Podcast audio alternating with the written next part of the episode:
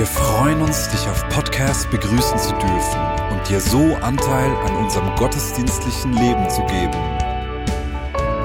Wir danken dir für jede Form des Mittragens. Mit einer Online-Spende auf der Website kannst du die Vision der Vinja Bern finanziell unterstützen. Wir wünschen dir viel Inspiration beim Hören der Botschaft und Gottes Segen.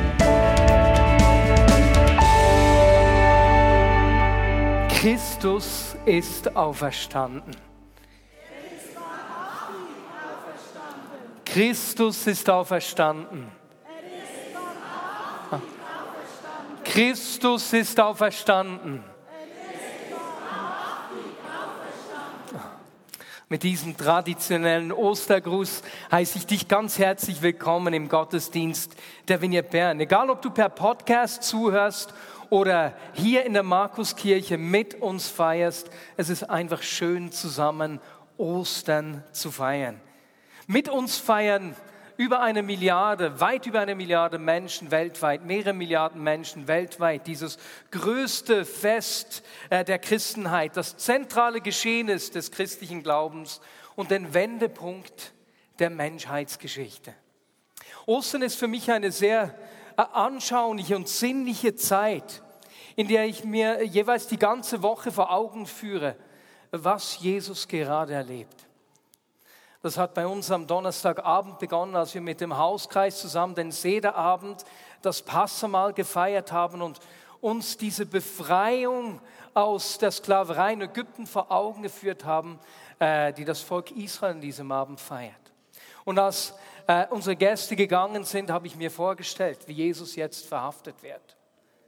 Am Morgen, Freitagmorgen, am Karfreitag bin ich aufgewacht und mir war bewusst, dass Jesus die ganze Nacht äh, verhört und gequält wurde, morgen dann verurteilt und gekreuzigt und gegen drei Uhr am Nachmittag ist er gestorben. Und er wurde beerdigt. Und wenn du so diese Tage erlebst und das so hautnah, wie, wie dir vor Augen führst, berührt mich das unglaublich. Und jetzt heute am Sonntag, Sonntagmorgen feiern wir, dass Jesus nach drei Tagen vom Tod auferstanden ist. Christus ist auferstanden.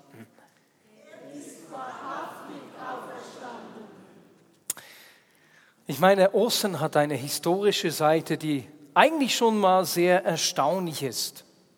Denn als Jesus am Kreuz starb, hätte niemand ihn als Helden angeschaut. Sogar seine Jünger, die engsten Vertrauten, dachten, es sei vorbei. Sie dachten, das war's. Einfach ein weiterer von Tausenden von Männern, die von den Römern gekreuzigt wurde, auf diese grausame Art getötet wurde. Das ist es gewesen. Wie immer hat der Tod das letzte Wort behalten. Aber weit gefehlt. Am Sonntagmorgen, als die Frauen zum Grab kommen, ist das Grab leer. Jesus ist auferstanden. Und die Jünger wollen den Frauen zuerst gar nicht glauben, dass Jesus nicht mehr da ist, dass er auferstanden sei. Aber dann ist Jesus auch ihnen erschienen. Und so lesen wir dann etwa 20 Jahre später, wie Paulus der Gemeinde in Korinth schrieb, ich habe euch in erster Linie das weitergegeben, was ich auch empfangen habe. Christus ist für unsere Sünden gestorben, wie es die Schriften gesagt haben. Er wurde begraben und am dritten Tag auferweckt, wie es die Schriften gesagt haben. Er ist Petrus erschienen, dann dem Kreis der Zwölf. Danach erschien er mehr als 500 Brüdern auf einmal, von denen die meisten noch am Leben sind. Und als Paulus das den Korinthern schrieb, eben etwa 20 Jahre später war es, als würde er sagen, Plutarch, wenn du Mühe hast zu glauben, was ich nachvollziehen kann, dann geht zu diesen Menschen. Diese 500, die haben ihn gesehen. Die meisten von ihnen, die leben noch. Erstaunlich. Aber weit erstaunlicher und weit berührender, weit interessanter als die historische Betrachtung ist die Frage, was denn Ostern mit deinem und meinem Leben zu tun hat. Und darüber will ich heute sprechen. Denn nachdem die Augenzeugen der Kreuzigung zuerst dachten, äh, dass alles vorbei sei, haben sie im Rückblick verstanden, dass an Ostern etwas geschehen ist, das die Welt ein für alle Mal verändert hat. An Ostern hat eine Revolution begonnen, die Auswirkungen für dein und für mein Leben hat. Paulus hat es den Korinthern folgendermaßen erklärt, wie wir bereits gelesen haben. Christus ist für unsere Sünden gestorben, wie es die Schriften gesagt haben. Er wurde begraben und am dritten Tag auferweckt, wie es die Schriften ebenfalls vorausgesagt haben. Nun die Frage ist, was denn das heißt. Was heißt es, dass Christus für unsere Sünden gestorben ist? Viele Menschen in unserer Gesellschaft tun sich schwer, das zu verstehen, weil wir heute schlichtweg kein Konzept von Sünde mehr haben. Aus diesem Grund möchte ich es auf einem anderen Weg beschreiben. Denn jeder von uns hat Unrecht erlebt. Jeder von uns hat bereits anderen Menschen Unrecht angetan. Vor kurzem hat mir ein Freund erzählt, dass seine Lehrerin ihm vor Jahren gesagt hat, dass er zu dumm sei und nie etwas aus ihm wird. Und weißt du was? Die Worte dieser Lehrerin, auch wenn sie 40 Jahre zurückliegen, haben unglaubliche Kraft. Mein Freund denkt noch heute, dass er alles falsch macht und denkt sehr gering von sich selbst. Unrecht. Ein zweites Beispiel. Am vergangenen Mittwoch habe ich in Marzili einen Mann getroffen, der mir irgendwie bekannt vorkam.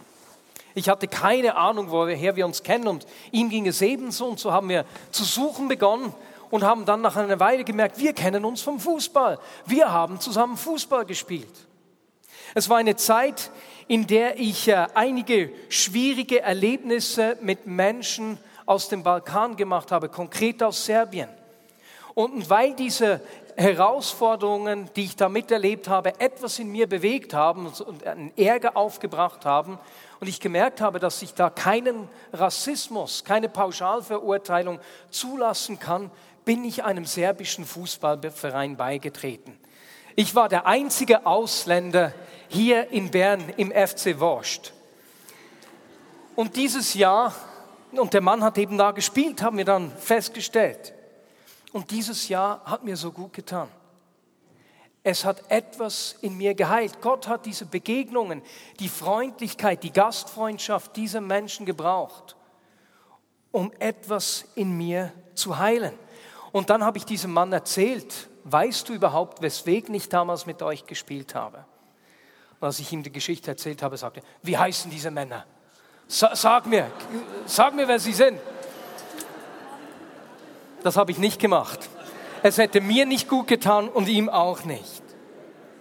Er wollte für Gerechtigkeit sorgen. Unrecht.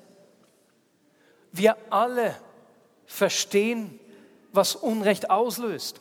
Aber das beste Beispiel hat mein Vater vor einigen Wochen erzählt. Im Januar wollte eine Bekannte dringend meine Mutter äh, sehen. Bis zu diesem Tag spielte Gott in ihrem Leben keine große Rolle. Aber kaum kam meine Mutter bei ihr an und öffnete die Frau die Tür, begann sie, ich bin eine Sünderin, ich habe getötet, ich habe die Ehe gebrochen und ich habe gestohlen. Die Frau war vollkommen durch den Wind. Meine Mutter hat mit ihr zu sprechen begonnen und äh, hat sie zu beruhigen äh, versucht und dann hat sie erzählt, dass sie seit längerer Zeit klaut und jetzt beim Diebstahl in einem Einkaufsgeschäft erwischt wurde. Bis dahin war sich zwar immer bewusst gewesen, dass es schon nicht ganz okay sei, aber vor allem hat die Freude überwiegt, als sie nach Hause kam, die Artikel und das Geld, beides zu haben. Aber als sie dieses Mal erwischt wurde, wurde ihr Unrecht bewusst. Und als sie sich ihres Unrechts bewusst wurde, erinnerte sie sich an die Abtreibung, die ihr Mann unbedingt wollte. Sie erinnerte sich daran, dass sie ihren Mann betrogen hat All das kam hoch. Scham und Schuld haben sie überfallen. Und sie sagte nur noch, ich bin die schlimmste Sünderin, für mich gibt es keine Hoffnung. Meine Mutter hat mit ihr gesprochen, hat sie zu Jesus geführt. Die Frau hat Vergebung angenommen und ist heute wegen dem Klauen bei einer Therapeutin. Unrecht. Jeder von uns hat ein Verständnis für Unrecht und die Kraft, die Unrecht in unserem Leben haben kann. Bestimmt fallen dir Situationen ein, in denen du anderen Menschen Unrecht getan hast oder in denen dir Unrecht getan worden ist. Und weil wir das kennen, versuchen wir Menschen Wege, wie wir mit diesem Unrecht umgehen können. Unrecht, das wir anderen Menschen angetan haben. Und es ist erstaunlich, wie schwer wir uns manchmal tun, uns bei anderen Menschen zu entschuldigen. Und wenn ich so in, äh, aus den Gesprächen schaue, wie wir Menschen mit, mit Unrecht, das wir tun, umgehen, dann sehe ich, dass wir meistens versuchen, viele Menschen versuchen, sich einzureden, dass es doch nicht so schlimm ist. Irgendwie das Unrecht abzuschwächen. Und manchmal reden wir uns das ein, bis wir es selbst glauben. Viele Menschen schleppen aber auch Fehler mit sich und versuchen sie zu verstecken. Und als Konsequenz gehen sie mit Schuld und Scham durchs Leben irgendwie geknickt und müssen etwas verstecken. Und wenn du etwas in deinem Leben verstecken musst, das ja niemand sehen darf, daran gehst du kaputt. Das macht uns krank. Aber Unrecht macht nicht nur einfach etwas mit uns, es verletzt ja andere Menschen. Wie das Beispiel meines Freundes, dessen Lehrerin so entwertend über ihn gesprochen hat. Er hat es ihr geglaubt und glaubt es ihr teilweise noch bis heute. Auch da suchen wir nach Wegen, wie wir mit Unrecht umgehen können, das wir selbst erlebt haben. Wir wissen zwar, dass es das Beste ist, anderen Menschen zu vergeben, aber manchmal schaffen wir das nicht. Und auch da haben wir so zwei Richtungen von Reaktionen. Die eine ist, dass Menschen sich zurückziehen, um ja nicht mehr verletzt zu werden. Dein Ehepartner verletzt dich und du gehst innerlich auf Distanz. Du lässt ihn nicht mehr an dich ran. Du erzählst ihm nicht mehr alles. Und manchmal ziehen sich Menschen ganz aus Freundschaften zurück, aus diesem Grund. Andere wollen selbst für Gerechtigkeit sorgen, wie äh, mein serbischer Fußballkollege. Und wir wollen Selbstjustiz üben. Und Selbstjustiz muss ja nicht immer gewaltsam sein. Das ist nur eine Form. Liebesentzug. Menschen zu spüren zu geben, dass sie einen Fehler gemacht haben. Sie nicht mehr zu beachten, schlecht über sie zu sprechen oder sie vor anderen bloßzustellen, ist auch eine Form von Selbstjustiz. Und beides, der Angriff wie auch der Rückzug, greift die Beziehung zu dieser Person an oder verunmöglicht sie genau.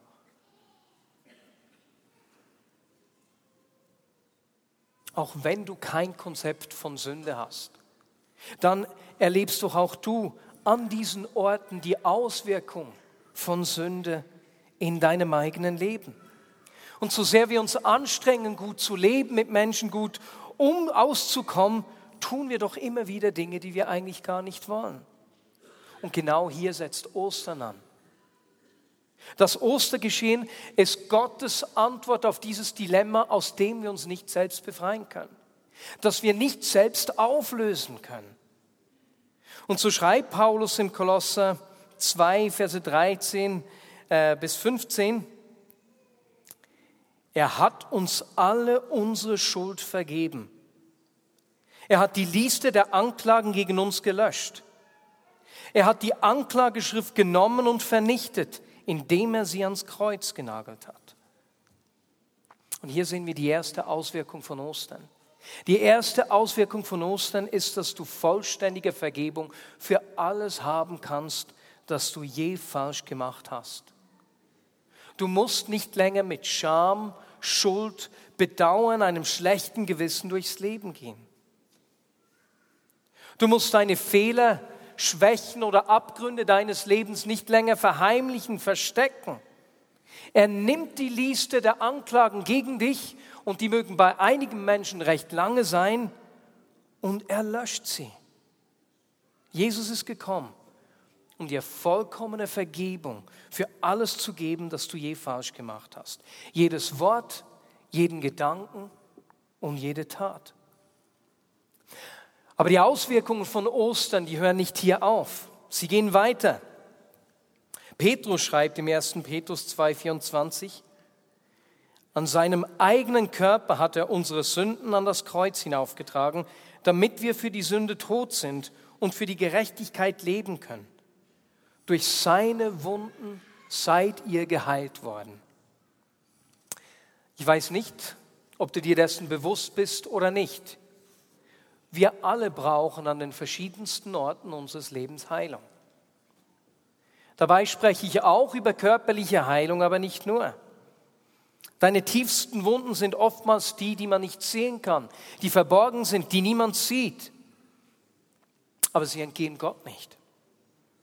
Und er hat Jesus nicht nur gesandt, um deine Sünden zu vergeben, sondern um deine tiefsten Wunden zu heilen. Und das ist meine Frage heute an dich. Was ist dein Schmerz? Wo brauchst du an Ostern dieses Jahr Heilung? Einige brauchen emotionale Heilung. Deine Eltern, Ehepartner, Freunde, irgendwelche Fachleute oder Menschen, mit denen du arbeitest, haben deine Gefühle verletzt. Und du kannst diese Verletzung nicht loslassen. Du denkst immer wieder daran. Bei einigen ist es fünf, zehn oder mehr Jahre her und du lässt dich von diesen Dingen immer noch verletzen. Ganz einfach, weil du an diesem Schmerz festhältst jedes Mal, wenn du an diese Situation denkst, reißen die Wunden wieder auf. Und weißt du was? Das ist nicht nötig. Diese Menschen können dich nicht mehr verletzen, außer wenn du es zulässt. Und du lässt es zu, indem du dich an dieses Unrecht klammerst. Du musst es loslassen. Vielleicht brauchst du finanzielle Heilung. Vielleicht hast du eine ganze Serie von schlechten Entscheidungen getroffen, äh, bist deswegen in Schulden geraten und nun drückt dich äh, die Schuldenlast. Einige brauchen Heilung in Beziehungen. Du hast einen Konflikt mit einem Elternteil, deinem Ehepartner oder jemand, mit dem du arbeitest und du brauchst Heilung in deiner Ehe, deiner Freundschaft oder mit jemandem aus deiner Vergangenheit. Andere brauchen Heilung ihrer Gedanken. Du drehst dich in Gedanken um Dinge, die dir selbst Angst einjagen oder Zwänge, die dich bestimmen. Wieder andere brauchen körperliche Heilung. Die Bibel sagt uns, dass Jesus auf die Erde gekommen ist, um Wiederherstellung zu bringen. Er will nicht nur unsere Beziehung zu Gott wiederherstellen, sondern ganz viele andere Dinge auch. Er will die zerbrochene Schöpfung erneuern. Er will Bezie zerbrochene Beziehungen heilen. Er will den angeknacksten Verstand, zerbrochene Herzen und geschundene Körper wiederherstellen. Dafür ist Jesus gestorben und auferstanden.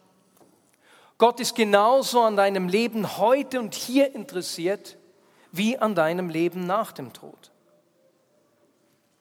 Und die dritte Auswirkung von Ostern, die ich mit euch anschauen möchte, ist, dass du die Kraft erfährst, nicht mehr von kontrollierenden Kräften bestimmt zu werden. Und das ist ganz ein wichtiger Punkt. Denn als wir uns von Gott losgelöst haben, haben wir ihm sozusagen gesagt, ich will machen, was ich will. Ich weiß selbst besser, was mich glücklich macht und anderen Menschen gut tut. Und damit haben wir viele Probleme ausgelöst. Wir haben Kräfte geweckt, die uns selbst unsere Beziehungen zu Gott und zu Mitmenschen und die ganze Schöpfung zerstören. Und mit seinem Tod und seiner Auferstehung hat Jesus diese Kräfte entwaffnet. Und so lesen wir nochmals aus Kolosser 2, Verse 13 bis 15. Vielleicht hast du dich vorher gefragt, weswegen ich einige Verse übersprungen habe. Da kommen wir jetzt dazu. Denn vorher wart ihr tot aufgrund eurer Schuld und weil euer altes Ich euch bestimmt hat. Doch Gott hat euch mit Christus lebendig gemacht. Er hat euch neues Leben geschenkt. Auf diese Weise, und ab Vers 15, hat Gott die herrschenden Mächte dieser Welt entwaffnet. Was bedeutet das für uns? Wer die Kraft der Auferstehung erlebt, der wird neu. Du wirst lebendig. Jesus ist auferstanden damit wir diesen Kräften, die uns bestimmen wollen, nicht länger ausgeliefert sind. Und wir realisieren das manchmal nicht, dass es verschiedenste Dinge gibt, die versuchen uns zu bestimmen. Und du lässt das immer wieder zu. Schon nur beispielsweise, wenn du dich äh, von deinen Stimmungen und Gefühlen leiten lässt. Das Problem ist, dass wenn wir uns einfach von unseren Gefühlen leiten lassen, dass die sich sehr schnell verändern können. Es braucht nur einen schlechten Döner und deine ganze Stimmung ist ganz anders. Stimmt's, Jonas und Andi? Zollikofen. Ich weiß nicht genau wo. Nix gut, Turbulenzen. Aber wir lassen uns auch von der Bestätigung von anderen Menschen bestimmen. Es zeigt dich dann, wie wir uns kleiden, wie wir sprechen, was wir tun. Und es gibt Menschen, die hier im Gottesdienst sitzen, die lassen sich immer noch von Aussagen von Menschen bestimmen, die bereits seit 20 Jahren tot sind. Und immer noch will, tust du alles, um diesen Menschen zu gefallen und Annahme dieser Person zu erhalten. Wir lassen uns von Geld bestimmen. Ich kenne Menschen, die die unglaublichsten Dinge tun, um viel Geld zu erhalten und die dafür ihre Beziehungen aufs Spiel setzen. Weißt du, Gott will dir nicht nur deine Sünden vergeben, er will dich verändern. Er will die Kraft von destruktiven Mustern und Gewohnheiten in deinem Leben überwinden, damit wir unsere Bestimmung wieder wahrnehmen können. Und die Bestimmung von uns Menschen ist, dass wir ihn widerspiegeln Genau deswegen ist Jesus gestorben und wieder auferstanden. Unsere primäre Berufung als Menschen ist es, den Schöpfer zu widerspiegeln. Paulus, ja, da komme ich danach dazu. Deswegen ist Jesus gestorben und auferstanden. Und daran sehen wir, Ostern hat sehr viel mit deinem Leben hier und heute zu tun. Gott will dir und mir Anteil an dieser Auferstehungskraft geben. Er will dir vollständige Vergebung, tiefe Heilung und echte Freiheit schenken. Und vielleicht bist du hier und die Sache mit Gott ist für dich äh, noch nicht ein großes Thema. Äh, du bist eher neu, vielleicht sogar zufällig hier. Jemand ist auf mich zugekommen und gesagt, weißt du, vor 20 Jahren bin ich per Zufall einfach in die französische Kirche reingelaufen. Und ich habe mir gedacht, die spinnen. Aber das war der Anfang, der Ort, wo ich Gott begegnet bin. Vielleicht geht es dir heute so. Und irgendwie bist du berührt, aber du fragst dich, das ist komisch. Und wenn du an diese drei Punkte denkst, merkst du, hey, das hat mit meinem Leben zu tun. Und du fragst dich, wie kann ich die Kraft der Auferstehung erleben? Paulus erklärt es im Römerbrief ganz einfach. Wenn du mit deinem Mund bekennst, dass Jesus der Herr ist, und wenn du in deinem Herzen glaubst, dass Gott ihn von den Toten auferweckt hat, wirst du gerettet werden. Und vielleicht bist du hier und sagst, hey, das möchte ich, das möchte ich erfahren. Es braucht eine Entscheidung dazu. Und wir wollen es dir leicht machen.